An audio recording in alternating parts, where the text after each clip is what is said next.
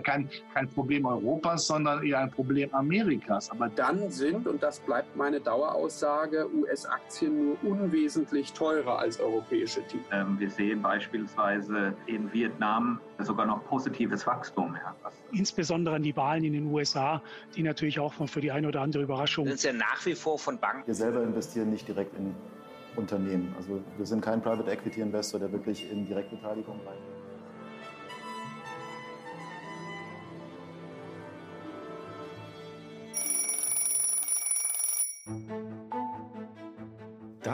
Ist das große Bild.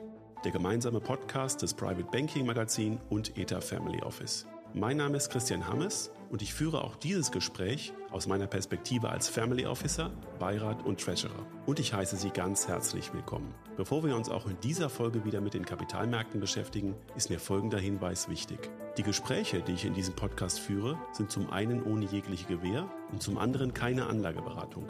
Erst recht nicht für bestimmte Finanzprodukte. Aus allem, was Sie hier hören, können Sie sich Ihr eigenes großes Bild erzeugen. Und dabei wünsche ich Ihnen jetzt viel Spaß wann und wo immer Sie uns zuhören. Liebe Leserinnen und Leser des Private Banking Magazin, liebe Hörerinnen und Hörer des großen Bildes, herzlich willkommen zu unserer aktuellen 107. Ausgabe im großen Bild. Äh, Sie werden es feststellen, wir sind in der 16. Staffel. Wir haben noch nicht mit Robert Halber gesprochen. Das müssen wir dringend nachholen. Es gibt viel zu bereden. Wir sprechen einerseits über die Zinssituation, die Zinswende, die uns vielleicht ins Haus steht die mögliche Kraft einer Zinswende wieder den Anleihen und den Aktienmärkten Wind und Luft unter die Flügel zu blasen, um Bewertungen wieder steigen zu lassen, um Aktienmärkte steigen zu lassen. Wir sprechen über Geopolitik, über die komplexe Lage in der Ukraine im Kontext zu Israel und blicken dann auch nach China. Ähm, wir besprechen, was die Europäer in dieser Situation eher als Zaungäste tun können und als Betroffene und äh, fragen uns, inwieweit die deutsche Politik darauf Antworten findet, die jetzt gefunden werden müssen.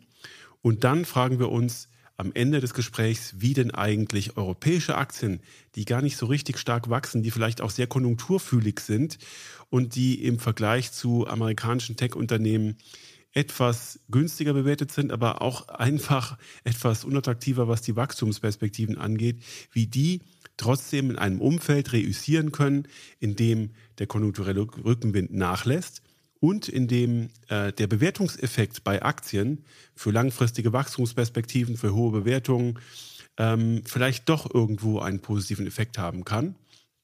Sie wissen, Robert Halber ist Optimist, also sprechen wir mit ihm und äh, diskutieren mal die ganzen schwierigen Themen. Ich freue mich darauf. Herzlich willkommen Ihnen nochmal und jetzt viel Spaß mit Robert Halber.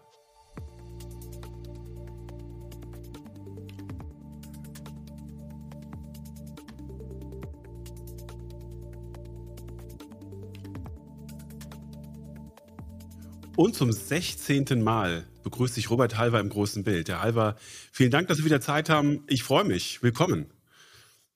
Ich freue mich auch, Herr Hammes. Danke für die Einladung zum 16. Mal. Da sieht man, wie die Zeit vergeht. Genau, ne? Oder anders gesagt, wie alt man wird. Ja? Sprechen Sie es bitte nicht an.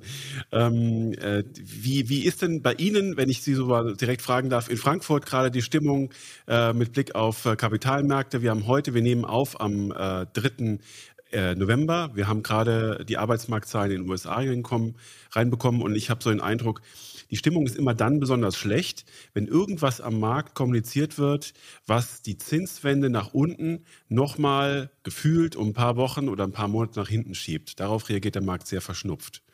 Und würden Sie das? Im Augenblick haben, ja. Mhm. Bitte. Nee, ich habe Sie unterbrochen. Ja, würden Sie, es, würden Sie es auch teilen und, und sagen, eigentlich wartet die ganze Welt darauf, dass wir endlich feiern können, dass Zinsen wieder sinken werden und dass wir jetzt auch mit den Arbeitsmarktdaten aus den USA das Zinshoch definitiv gesehen haben und wir uns darauf einstellen können, dass der Schmerz dann so nach und nach wieder nachlassen wird?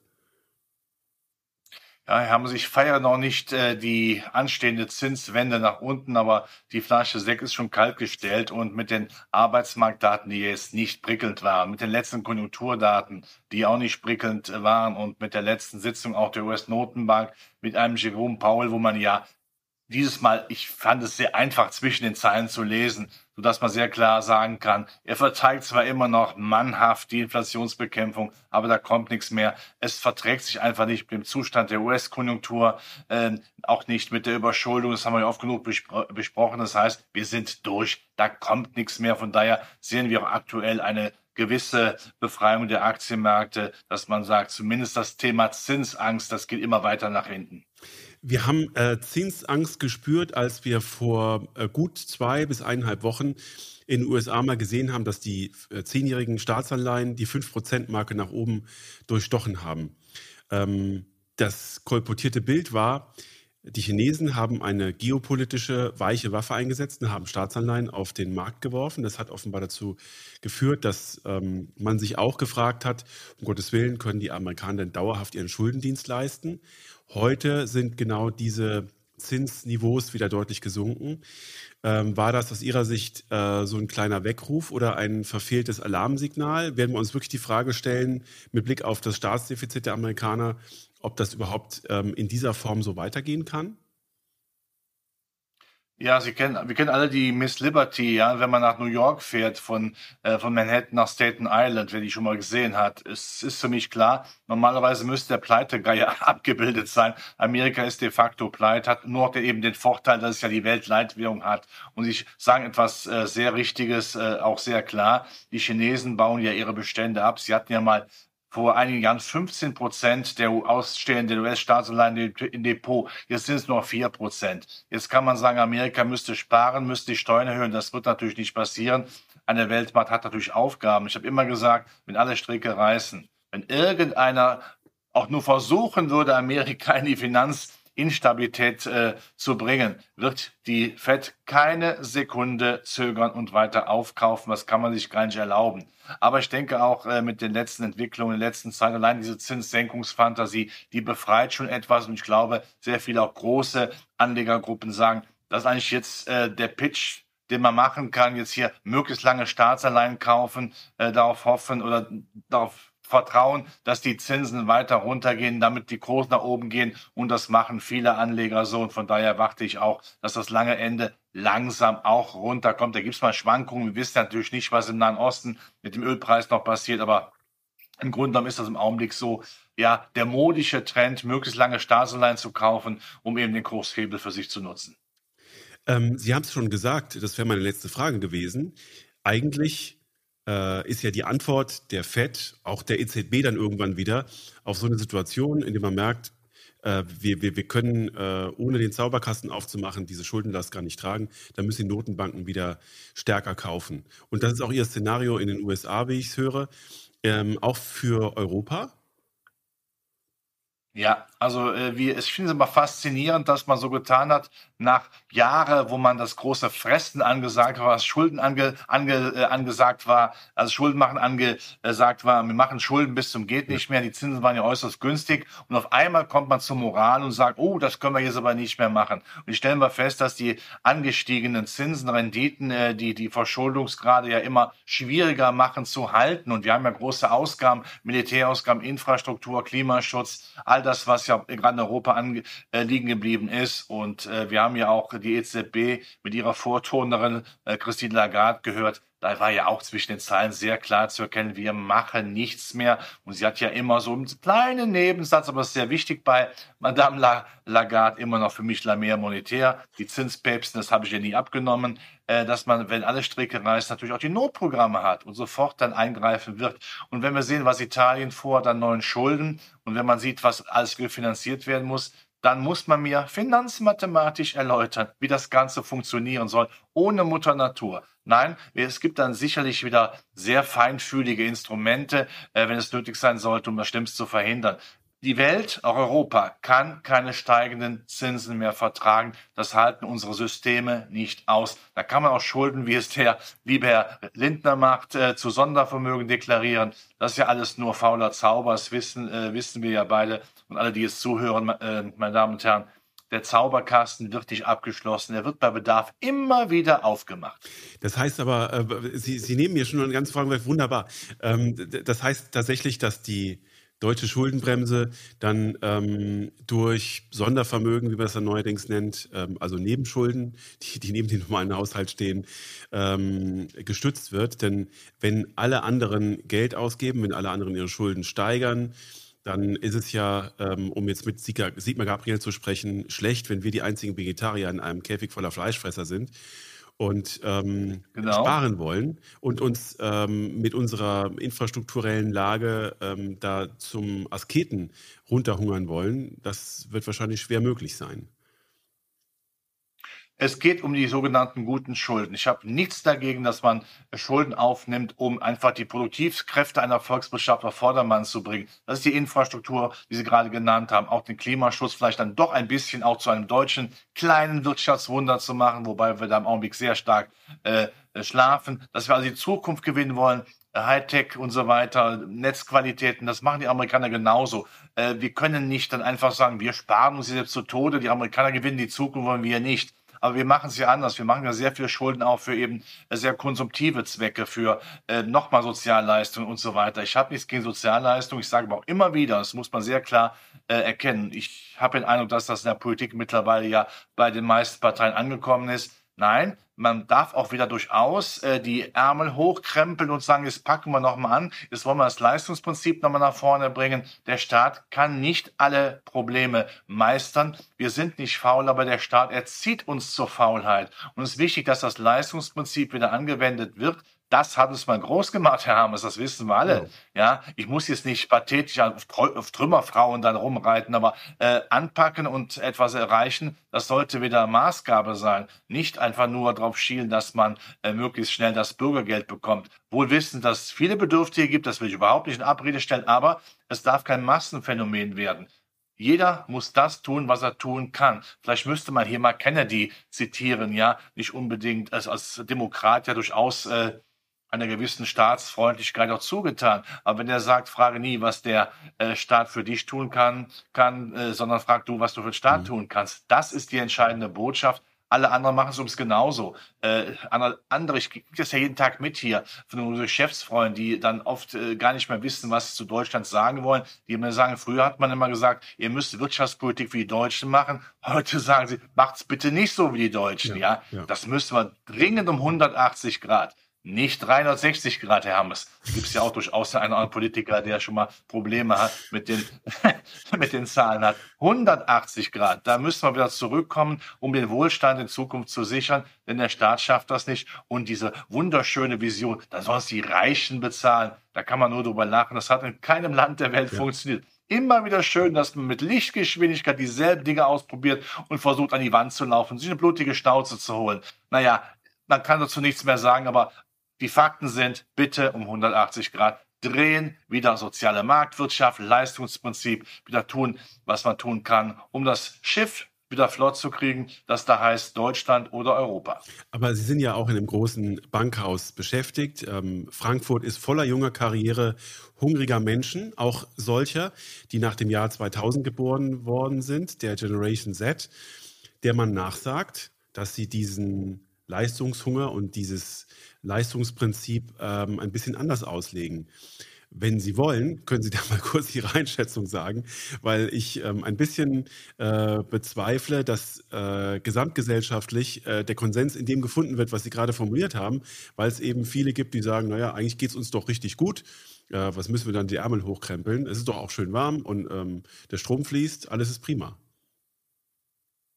Ja, Not macht erfinderisch. Das heißt, gewisse Vorzüge müssen eben eingeschränkt werden. Es funktioniert eben einfach nicht mehr. Klar, äh, wenn man einen permanenten Wohlstand gewöhnt ist, den ich auch jedem gönne, das ist doch ganz klar. Aber man sieht, es gibt aber andere, die wollen den Wohlstand auch haben, auch zu Lasten unserer unserer Volkswirtschaft, unserer Wirtschaft, dann muss man eben auch sagen, okay, da muss man dann doch wieder nach dem Motto Vogel friss oder stirb sagen, da muss man doch wieder etwas ran. Äh, natürlich gibt es verschiedene Leistungsgrade. Wer eben der Meinung ist, äh, es soll auch weniger Einkommen sein, das muss er hier selbst entscheiden. Aber es geht auch immer darum, natürlich auch eine gewisse Elite hier zu haben, die dann den Karren wirklich zieht. Also wenn ich mir überlege, wie viel Prozent der Bevölkerung noch aktiv arbeitet, äh, wie soll das gut gehen? Wie will man unsere Sozialversicherungssysteme aufrechterhalten? Also von daher muss da etwas anderes reinkommen. Dieser Schalter im Hirn, ja, der Staat ist für alles da. Diese planwirtschaftliche, sozialistische Vision, noch einmal, die noch nie irgendwo funktioniert hat. Ja, ich will es nicht äh, sagen, dass wir äh, auf Richtung Weg Venezuela sind. Das zum Glück nicht. Aber man muss aufpassen, dass äh, der Staat nicht sagt, so, ich nehme alles an mich, verteile es dann. Die da verteilen, die können es ja gar nicht. Teilweise haben sie ja noch nicht mal eine Ausbildung, haben es, tut mir leid, da habe ich auch ein Problem mit. Also von daher ist sehr wichtig, dass man sagt, auch den jungen Leuten, das muss man schon Ausbildungsberufen sehr klar erkennen. Nee, also pass mal auf, also äh, Leistung oder äh, es wird eben auch finanziell etwas schlechter für dich aussehen. Und dann bin ich mir sicher, können wir auch wieder fliegen. Im mhm. Augenblick sind wir wie ein Jumbojet, der nicht starten darf. Aber äh, das Kerosin muss also reingepustet mhm. werden und dann geht das auch. Und manchmal muss man auch den, äh, den, äh, den Jüngeren erzählen, passt mal auf, die guten Zeiten sind vorbei für immer, wenn wir jetzt nicht endlich mal wach werden. Ja.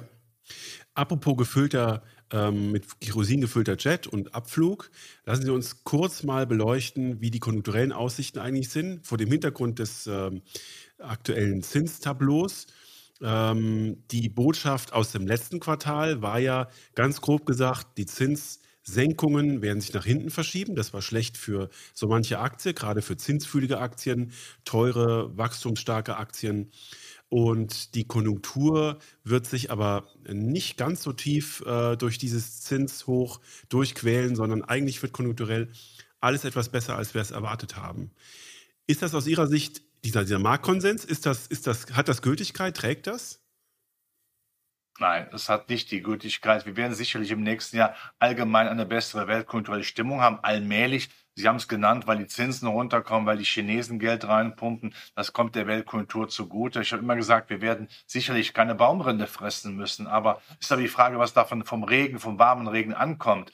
Äh, wenn natürlich eine Wirtschaftspolitik bei uns den großen Schirm aufspannt und dafür sorgt, dass wir eher Dürregebiet Gebiet bleiben, äh, weil wir immer noch in puncto Energiesicherheit, Planungssicherheit keine vernünftige äh, Lösung des Problems haben. Und gerade Planungssicherheit ist ja wichtig, um hier zu investieren. Das heißt, das Wirtschaftswachstum findet dann nicht mehr wie früher bei uns sehr stark statt, weil wir dafür sorgen, äh, dass weltweit die Drehbänke laufen. Nein, die Unternehmen, die das können bei uns, ja, wir haben ein tolles Unternehmen, muss man wieder sagen, hervorragende Unternehmen. Die erbringen diese Dienstleistung, eben diese Leistung woanders. Das heißt, der Wohlstand bei uns, die Wirtschaftswachstum bei uns ist eben dann nicht so befeuert, wie das früher der Fall gewesen ist. Also geht es nur darum, die Frage zu stellen, was muss man denn tun, damit diese Unternehmen auch bei uns weiter produzieren und im besten Falle auch bei uns äh, investieren. Ich sehe aber im Augenblick eher, und das kann man ja auch mit Zahlen belegen, dass wir einen Nettoabzug haben, dass Unternehmen eher rausgehen. Das ist noch nicht gewaltig, aber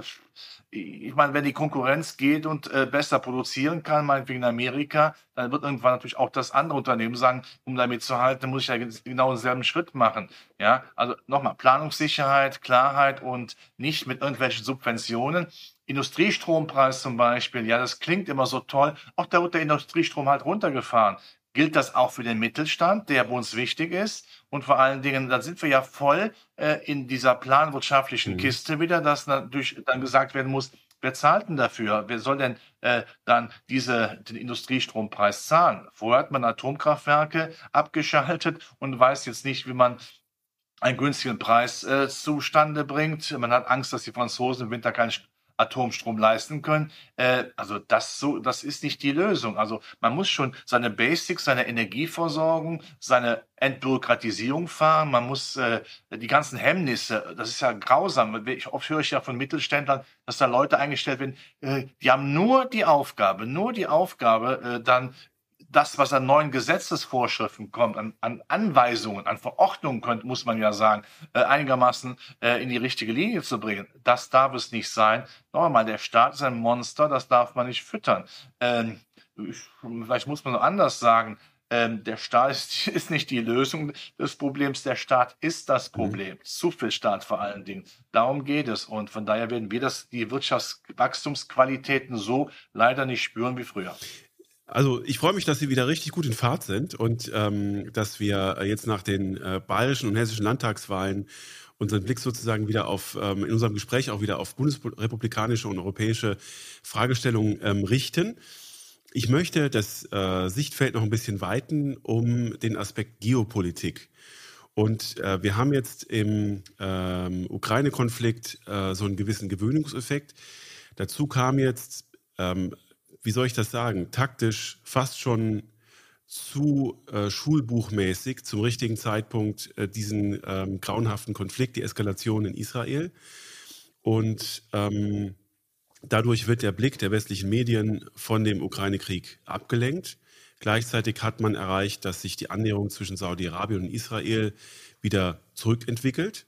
Und ähm, damit ist eigentlich der Schlamassel ähm, äh, in, in Gang gekommen. Und was wir gerade ähm, sehen, ich kann ja nochmal das Bild erzeugen, dass tatsächlich alles, was sich sozusagen im globalen Süden zusammengefunden hat, auch mit Ländern, die mal von den Amerikanern durch Sanktionen stark bestraft worden sind oder noch immer unter Strafe äh, stehen, ähm, zusammentun, um sich einfach gegen diese äh, Macht aufzulehnen und dann auch im Chor ähm, Narrative finden, die sagen, dass die Eskalationen, die, die wir gesehen haben, die ja quasi von der anderen Seite kamen, dann in irgendeiner Form gerechtfertigt sind. Und wenn man das dann weiterspinnt, richtet sich ja sozusagen neben diesen beiden schlimmen Brandherden der Blick nochmal Richtung Taiwan. Und ein Szenario, das ich den ähm, Portfolio-Manager, mit denen ich Controlling-Gespräche führe, immer wieder versuche zu schildern, ist und auch eine Angst meinerseits. Stellen Sie sich vor, wir haben nächstes Jahr Präsidentschaftswahlkampf. Herr Biden gegen Herrn Trump. Zwei junge, frische Männer kämpfen um das Amt. Äh, die Wahl geht irgendwie pari aus. Man äh, einigt sich nicht richtig schnell. Und ähm, in dieser dunklen Nacht, und das ist das Szenario, das Professor Heilmann aus Trier ähm, auch mal formuliert hat bei mir im Podcast, in dieser dunklen Nacht ähm, umzingelt äh, China Taiwan mit Schiffen, ähm, die Seeleitungen, die Internetleitungen werden gekappt. Und was macht der Westen? Der Westen reagiert mit Sanktionen. Und dann haben wir erstmal Lieferketten, die abgeschnitten sind nach China. Äh, das ist ein Extremszenario, aber dass zumindest die Tendenz in diese Richtung geht und dass auch der, der Wurf von amerikanischen Staatsanleihen auf den Kapitalmarkt eine geopolitische weiche Waffe ist, die so in diesen, diesen ganze Raster reinpasst, das liegt doch irgendwo auf der Hand. Dürfen wir, also ist, sind wir naiv, ja. wenn, wir, wenn wir das nicht offen ansprechen? Nein, man muss offen ansprechen. Amerika erlaubt sich gewissermaßen auch eine spätrömische Dekadenz, teilweise eine Arroganz und Selbstgerechtigkeit, auch wenn man das äh, sieht, was im, was im Repräsentantenhaus da passiert ist und vor allen Dingen mittlerweile diese Betonkopfhaltung, ja, das ist ja so wie früher, ich sag mal, USA-Sowjetunion, dass man gar nicht mehr bereit ist, hier auch mal äh, miteinander äh, zu sprechen und äh, Lösungen zu äh, finden, die man früher immer gefunden hat. Ein Ronald Reagan, sicherlich äh, überzeugter Republikaner, hat immer äh, die, den Kontakt zu den Demokraten gehalten oder umgekehrt. Wenn das natürlich so ist, dass man sagt, auch die Welt interessiert uns gar nicht mehr, dann verstehen die Amerikaner nicht, dass da etwas passiert. Amerika wird auch sicherlich dafür sorgen müssen, wenn es denn weise wäre, äh, auch den Kontakt zu Europa nicht zu verlieren. Natürlich geht es auch um eigene Wirtschaftsinteressen. Natürlich, aus Sicht der Amerikaner, das kriege ich oft genug mit, ist Europa äh, für viele Amerikaner ein ungezogener Haufen Kinder, ja, äh, Pubertätsstängel, die man irgendwo die nicht äh, parieren, im Sinn, dass sie auch mal zusammenhalten können und ihre Hausaufgaben machen. Das ist gefährlich. Und wenn man draufsetzt und im nächsten Jahr äh, dann ein äh, früherer Präsident nochmal gewählt wird, ja, äh, man, die Amerikaner sollen ja wählen, was sie wollen, aber das ist ja jemand, der in seiner letzten Amtszeit geneigt sein könnte, alle Register zu ziehen, alle, äh, und das nicht immer zum Wohle Amerikas oder auch der freien Welt. Das ist ein Problem. Ähm, wir haben aber noch, zumindest jetzt noch Glück, die autoritäre Welt, ich nenne sie mal so, im Kampf gegen die freie Welt ist ja noch nicht so geeinigt. Und ich habe den Eindruck, wenn Sie jetzt mal auch den Nahostkonflikt sehen, der ja für mich ein Stellvertreter, äh, Stellvertreterkonflikt ist, autoritäre gegen freie Welt.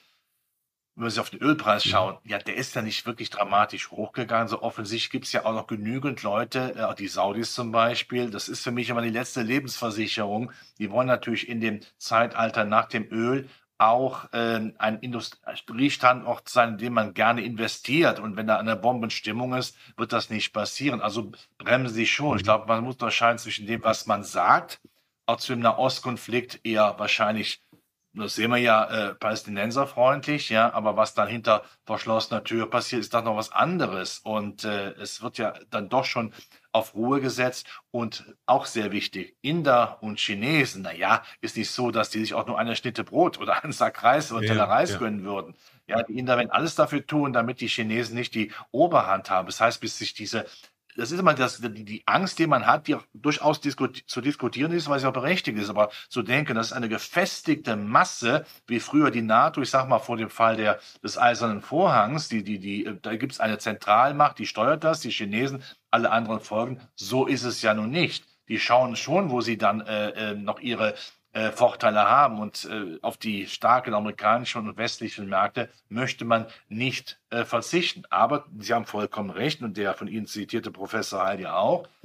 Äh, der Westen darf jetzt nicht sagen, wir sind so die Besseren, wir haben die Moral auf unserer Seite, wir sind Demokraten. Offensichtlich funktioniert das nicht mehr so mit der Abschreckung wie früher. Also muss das transatlantische Bündnis intakt sein und aber auch dann im Pazifik die Länder, die ja äh, demokratisch sind, müssen eben auch da mitmachen. Und sollte wirklich die chinesische Führung dann Taiwan irgendwann angreifen, die Taiwanesen haben ja gesagt, wir schlagen alles kaputt auf Deutsch gesagt, damit da kein, äh, damit niemand mehr einen Vorteil hat, den hat China da auch nicht. Und äh, ja, und wie, ob Inder das alles so mitmachen und das gut finden, das glaube ich dann auch nicht. Und da muss noch ein Wort dazu sagen, äh, wenn die Republikaner gewählt werden sollten, ja. meinetwegen nächstes Jahr Trump oder der Santis oder wer es immer mhm. sein sollte, ähm, ich erwarte eigentlich, dass man ja äh, die Kraft des Faktischen nutzt. Das heißt, die Republikaner werden sagen, wir, wir investieren nicht mehr in den Krieg, also wir geben den Ukrainern nicht mehr so viel Geld. Ich kann mir gut vorstellen, dass ein Trump sich ganz als Friedensfürst aufführen würde, der Motto, ich habe den Krieg beendet, indem er einfach die Mittel abdreht. Europa kann das nicht kompensieren.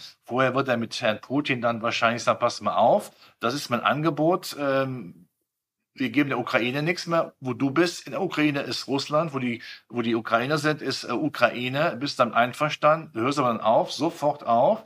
Ich glaube, da könnte man einen Deal mit äh, stricken, denn ich behaupte mal, Russen und Chinesen, böse formuliert, die Chinesen benutzen oft die Russen Energie äh, politisch als die als die, ich sag mal, als die nützlichen Idioten am Motto, die liefern uns äh, die günstigen Rohstoffpreise, ja, damit sie nur einen Freund haben, da ein bisschen rauszukommen, wieder auch ein bisschen die Karte mit Europa zu spielen aus Sicht von Putin, wäre vielleicht auch eine Lösung. Und da wäre ein Konflikt etwas kleiner. Ähm, das wäre das Glück im Unglück, sollte ein ehemaliger Präsident dann nochmal in die Macht kommt. Richtig. Und eine zweite Dimension, die ähm, aber mit dieser geopolitischen Spaltung einhergeht, ist dann äh, der Versuch der Dedollarisierung. Da haben wir auch mal drüber gesprochen. Das ist natürlich ein weiter Weg und wir haben auch gesehen, dass von äh, ab dem Jahr 2000 das Gewicht des Dollars am weltweiten Währungskorb von 70 auf jetzt etwa 60 Prozent zurückgegangen ist, aber lediglich ähm, vor allen Dingen deswegen, weil die anderen Währungskörbe stärker geworden sind und äh, diese Volkswirtschaften auch stärker gewachsen sind. Und da ist für die Dedollarisierung, glaube ich, noch ein sehr weiter Weg. Aber trotzdem, wenn aus dem globalen Süden der eine oder andere Staat oder immer mehr Staaten sich sozusagen dazu entschließen sollten, aus dem SWIFT-System oder unabhängig vom SWIFT-System zu werden und dann auch äh, Rohstoff- und Öltransaktionen in Renminbi oder irgendeiner anderen Währung ähm, äh, bezahlen zu wollen, dann ist ja im Prinzip schon mal die Währung, mit der man chinesische Industrieanlagen kaufen kann, auf dem Konto der Rohstoffexporteure, die vorher die Rohstoffe nach China oder sonst wohin exportiert haben. Das heißt auch, und das ist auch eine These von dem Professor Heilmann, dass sich ähm, Industriestandards auseinanderentwickeln werden. Das wird wahrscheinlich das erste Mal der Fall sein, wenn ähm, den Ländern, die China technologisch begleitet, wir, wir wehren uns da ja, ähm, ein UMTS 6 Standard eingeführt wird, der nicht sozusagen im Westen in gleicher Weise installiert wird.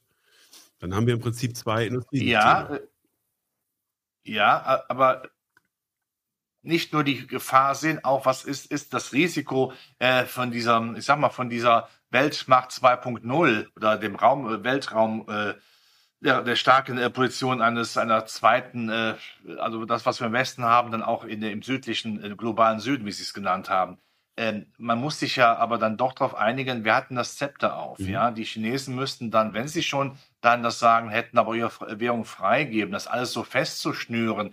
Und äh, die anderen sind ja nicht so, dass sie dann äh, quasi den Chinesen folgen, ich sag mal, wie, wie, wie, wie meine Katze, der, der, der, dem, äh, dem Katzenfutter, sondern die wollen auch selbst dann eben auch äh, mitbestimmen. Und das wird gar nicht so einfach sein.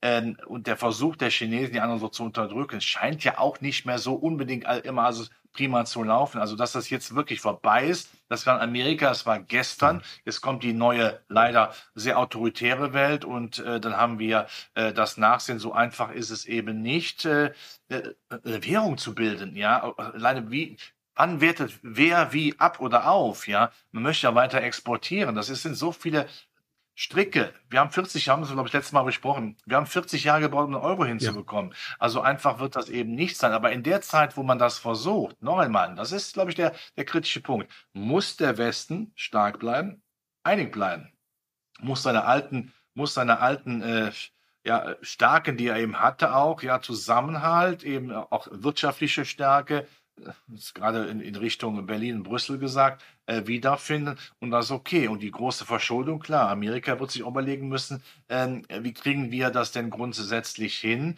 Wir investieren zwar in die Zukunft, aber wir haben natürlich eine Verschuldung. Ich mache es immer so, wenn hier einmal ja. geklatscht, heißt 80.000 äh, Dollar neue Schulden. Jede Sekunde.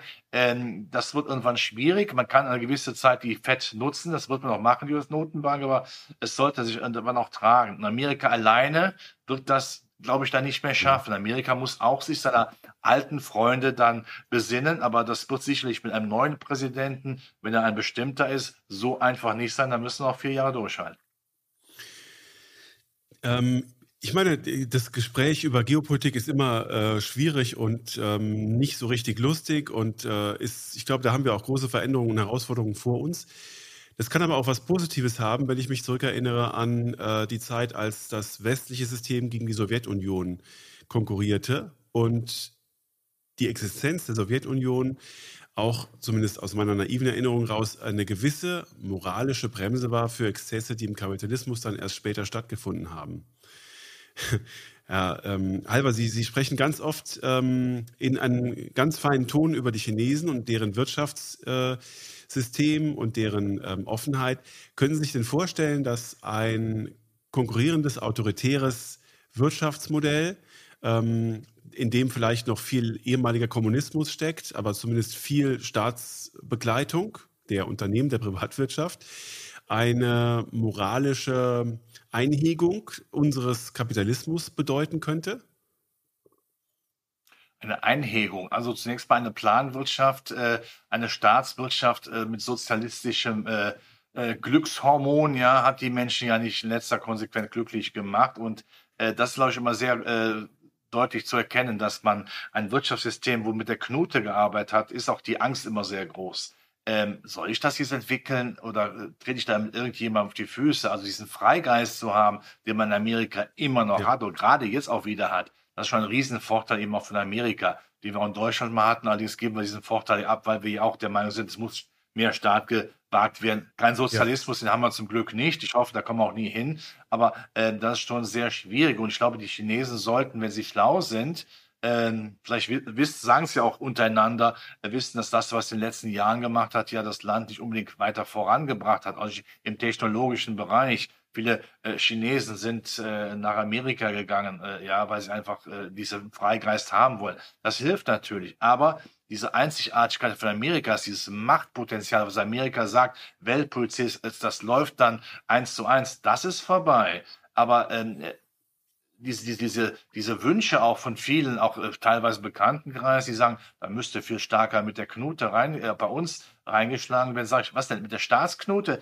Ja, es gibt auch die Superreichen. Also Superreiche. Mhm. Wenn wir Superreiche haben, was haben die Amerikaner und die Briten, ja, oder die, die, die Saudis oder die Inders haben die für Superreiche? Ähm, das ist natürlich dann die Dinge, die sich, dann, die sich dann entwickeln. Nein, wir können mit dieser, dieser sozialistischen Knute, diesem Unterdrückungssystem, das sich im Sozialismus früher später immer aufbaut, nur begegnen, indem wir sagen, soziale Marktwirtschaft. Nicht diese Hypergewinne äh, für wenige, aber schon so, dass eine Wirtschaft lauf, läuft. Da gibt es auch Vermögende, das ist auch vollkommen in Ordnung, aber die anderen profitieren auch davon. Durch Sozialleistung, allerdings nicht Sozialleistung im Sinne vom Gießkannenprinzip. Der Staat äh, schafft immer neue Gremien, die dann mit äh, eigenen Freunden ja, und äh, Sympathisanten besetzt werden, die das System dann ausquetschen mit Zitrone, sondern ähm, dass der Staat es wieder begreift, nur Rahmendaten zu setzen, die Wirtschaft machen lässt, attraktive Rahmendaten zu machen, eine sexy Standortpolitik zu machen. Ja, das ist wichtig. Und äh, wenn wir da hinkommen, hätte ich keine Sorge. Mhm. Aber da bin ich bei Ihnen. Im Augenblick äh, lassen wir da vieles links liegen. Und wenn ich links sage, habe ich links gesagt, ja, weil man einfach dann diesem, dieser schönen Illusion, dieser quasi religiösen äh, Befriedigung äh, des Einzelinteresses ähm, äh, hinterherläuft, was ja offensichtlich nur der Staat kann.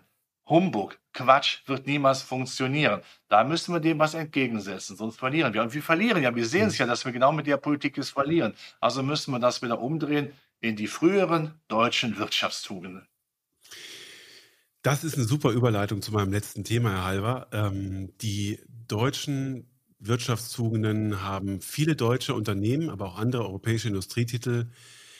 Da kann man auch Amerikaner mit einschließen, lange getragen. Äh, die hatten normale Umsatzwachstumsraten. Ich möchte jetzt kurz noch zum Schluss mit Ihnen über Aktien sprechen, über bestimmte Aktien, und zwar jene, die in den letzten Jahren ordentliche Wachstumsraten hatten, gut bewertet waren, nicht zu hoch bewertet waren, ähm, Dividende ausgeschüttet haben.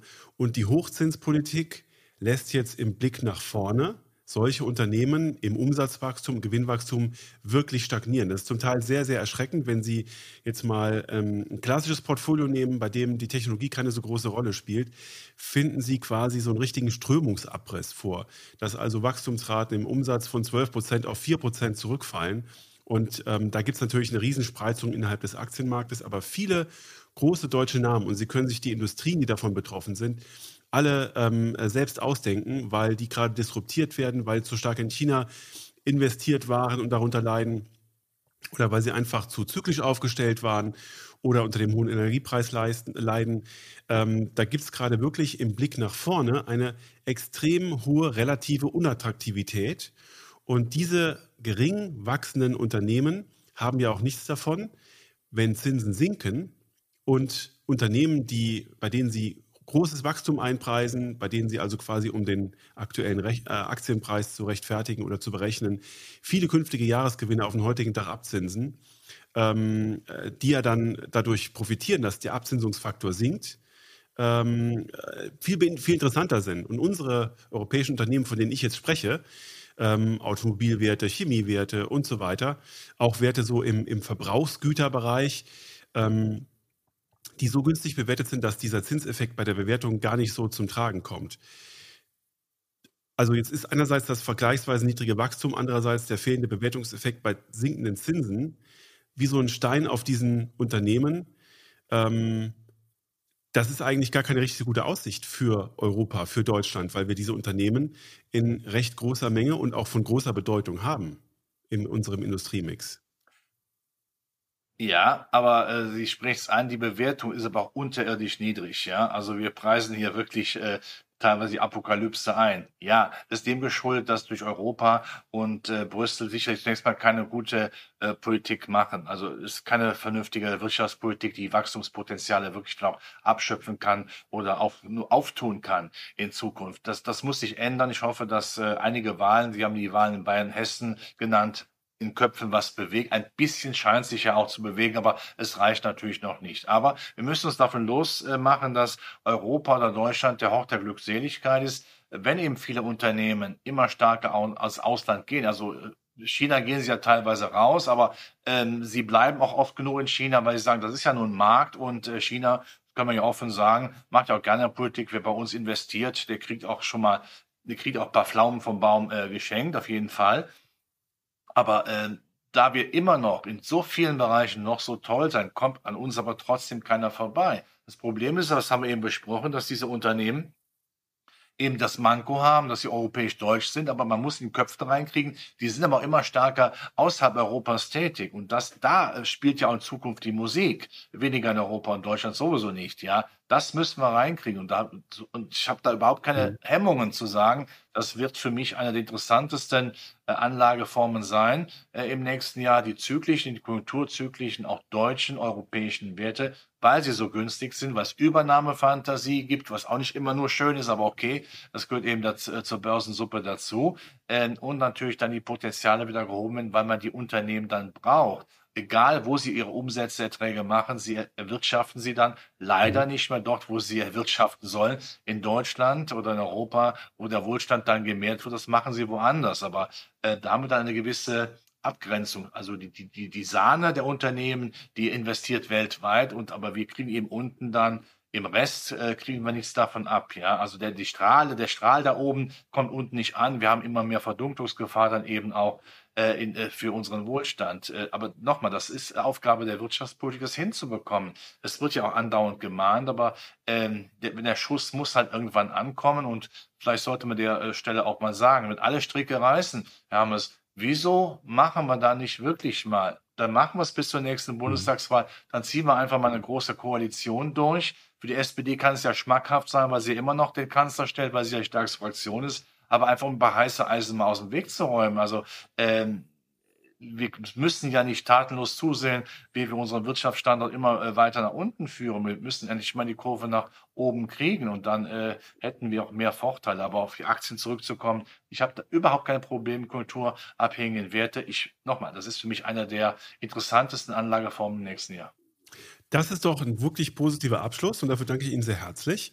Ähm, ich ähm, nehme auch wahr, dass Sie ähm, Herrn Merz als Vizekanzler ähm, äh, nicht ausschließen wollen in Ihrem politischen Szenario. Ich bin mal gespannt. Also ich meine, das wird ja gerade wirklich diskutiert und äh, wenn wir uns in einem Vierteljahr äh, sogar ein bisschen früher, Anfang nächsten Jahres wiedersehen, dann ähm, gucken wir mal, wie die politische Landschaft aussieht und diskutieren dann, ob wir schon angefangen haben, zu feiern, dass die Zinswende tatsächlich stattfindet.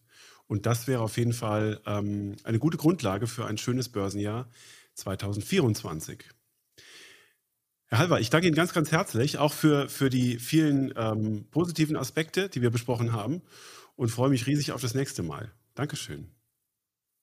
Hamers, vielen Dank fürs Gespräch. Alles Gute auch den Zuschauern und Zuschauern. Alles Gute, kommen Sie, kommen Sie gut über die nächsten Tage und Wochen und äh, lassen wir mal positiv über Dinge reden, nicht nur negativ. Es macht die Psyche manchmal kaputt. Das sollten wir nicht zulassen. Alles Gute. Dankeschön. Bitte.